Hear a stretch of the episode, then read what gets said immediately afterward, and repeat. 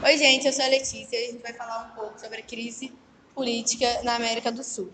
É, a Júlia, a Bia e a Carol elas vão debater um pouco e apresentar pontos de vista sobre os demais países. Oi, gente, meu nome é Júlia. Eu vou falar sobre os países Chile, Venezuela, Argentina e Paraguai. No Chile, teve uma onda de protestos violentos após o um aumento no preço das tarifas do metrô de Santiago o governo decretou estado de emergência por 15 dias. O presidente Sebastião Pinheira suspendeu o aumento e promoveu uma reforma constitucional. Mais de mil pessoas foram detidas e 20 morreram. Oi, gente, eu sou a Bia e eu vou falar sobre a Colômbia. O presidente da Colômbia lança pacto para recuperar popularidade.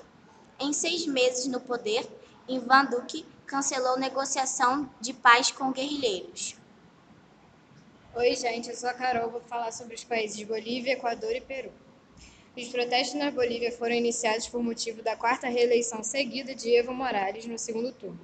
Os confrontos não acabavam em cidades como Sucre, Oruro, Coxachamba e La Paz. Morales considerou os atos um golpe, mas convocou as novas eleições após ceder a pressão.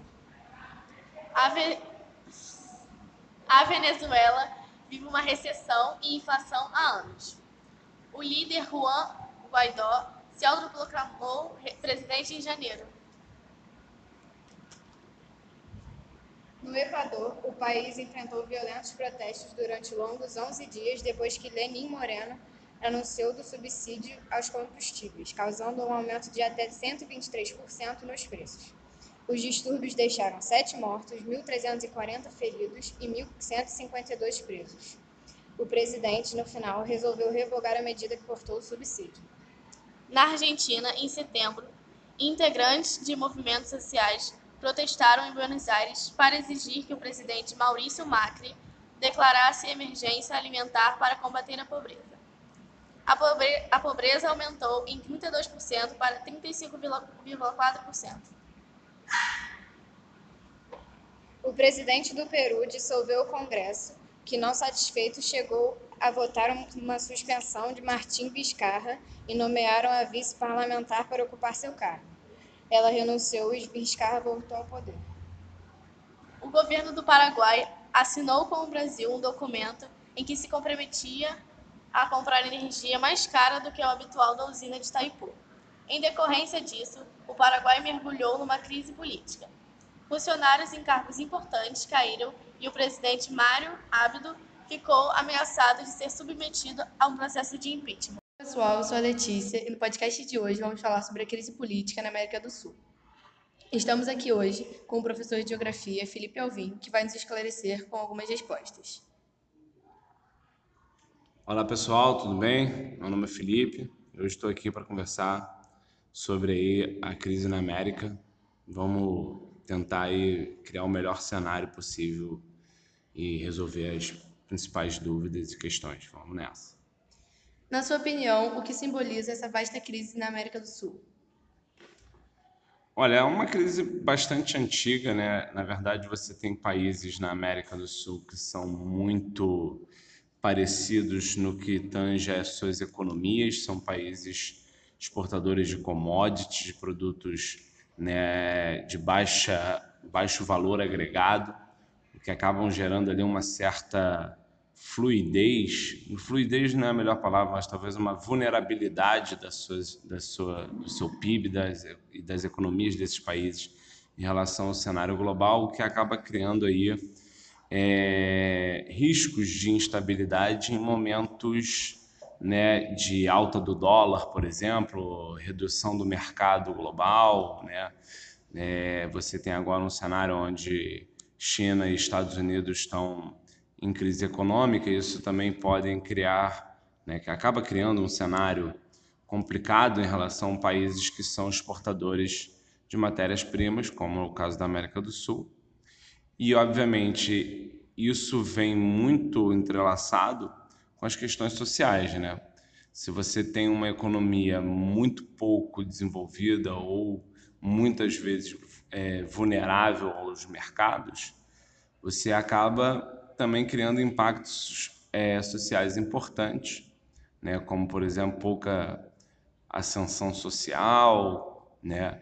queda de, da expectativa de vida, queda da qualidade de vida, aumento dos custos, né? E isso acaba criando revoltas sociais, que é o que a gente vem acompanhando por, nesse cenário atual. É, na sua opinião, se não houvesse interferência dos Estados Unidos, a maioria dos países poderiam não estar em crise atualmente? Olha, é, é inegável que os Estados Unidos têm uma influência global e histórica, né, principalmente na América Latina. E com destaque à América Latina, e aí eu vou botar a América Central principalmente, mas a América do Sul também foi um foco de é, investimentos e de influência da política norte-americana. Né? Porém, hoje a gente vive num mundo global e então a América do Sul, ela, né, em alguns momentos, criou uma capacidade de, se relacionar com outros países do mundo, entre eles a China. Então, assim, os Estados Unidos têm uma parcela importante na crise da América, por exemplo, a crise do Chile é muito entrelaçada ao desenvolvimento né, da política criada durante o governo Pinochet, que era um governo pró-Estados Unidos e que hoje apresenta reflexo sobre os problemas sociais que o Chile vem sofrendo. Mas você tem crises como, por exemplo, a da Bolívia, crises como a do, da, a do Equador, que são crises que têm uma influência né, econômica, tem uma influência política, de, aí, de olhar político, nessa é um governo mais neoliberal, um governo mais de esquerda, né? Como é que isso vai se dar dentro do cenário político desses países?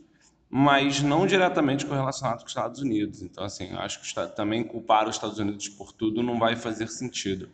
Os Estados Unidos teve culpa no passado, por desenvolvimento de algumas políticas na América do Sul que né, acabaram não se mostrando tão eficientes assim. Mas no cenário atual, é um, é, essas crises são muito mais internas e consequências de um certo desenvolvimento né, ligado à economia primária do que propriamente dito a uma relação direta com os Estados Unidos.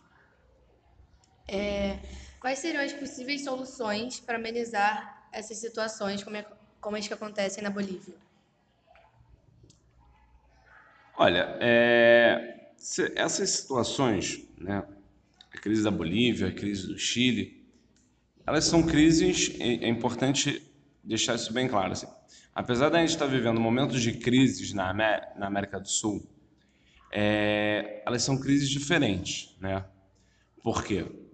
Porque você vai ter, por exemplo, um momento de ascensão durante os anos 2000 de governos claramente de esquerda com preocupações sociais, né, como seu cargo-chefe, e são governos que a gente até chama costuma classificar como um movimento onda rosa, que é onde você tem a ascensão dos governos de esquerda.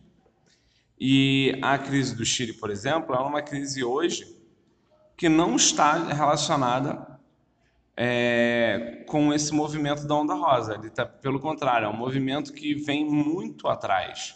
A crise do Chile é relacionada a uma constituição que foi feita durante o governo Pinochet e que hoje não atende mais a sua população.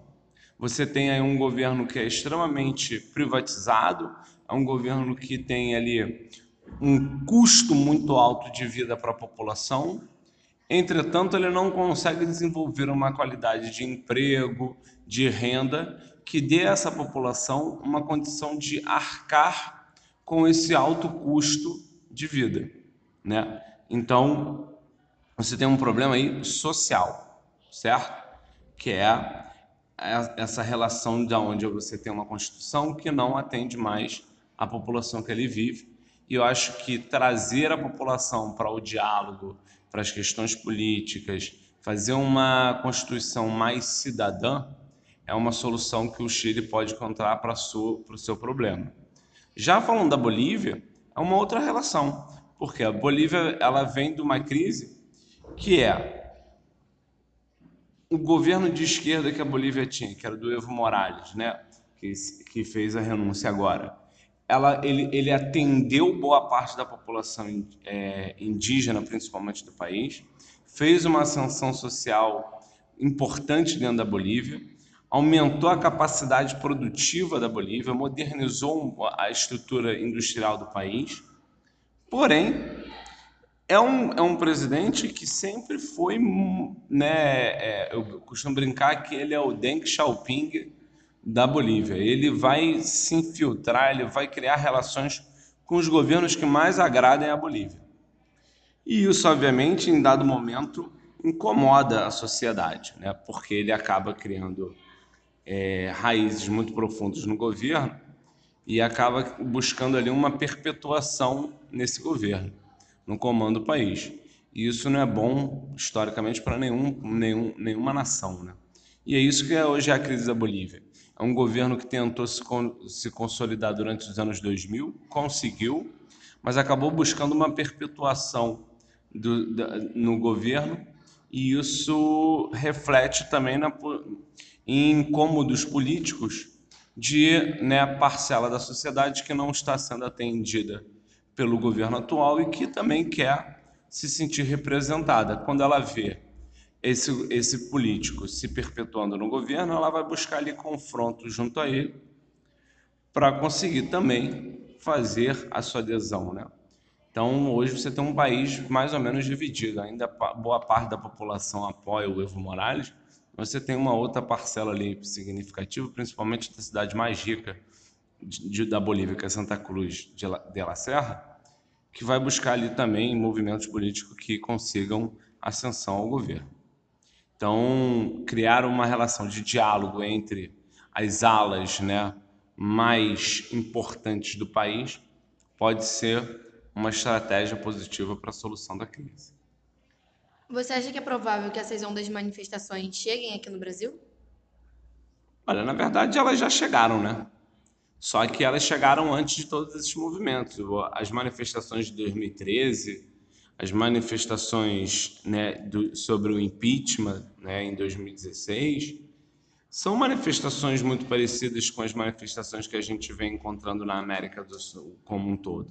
Se você olhar para o cenário, né, por exemplo, o Chile, foi você tem ali uma manifestação que foi por causa do aumento do custo da passagem do metrô, né? No Brasil você teve a primeira manifestação é, em 2013 por causa do aumento da passagem de ônibus.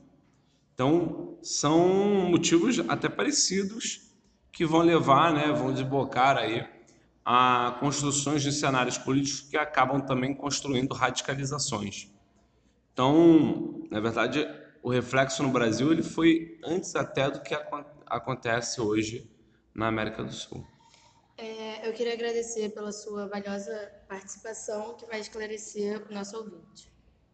Eu que agradeço a oportunidade de estar falando, espero ter podido ajudar. Obviamente, é um assunto muito grande para a gente gravar em pouco tempo, mas espero ter podido aí dar um norte, pelo menos uma luz para é, a continuidade desse debate. Um abraço a todos.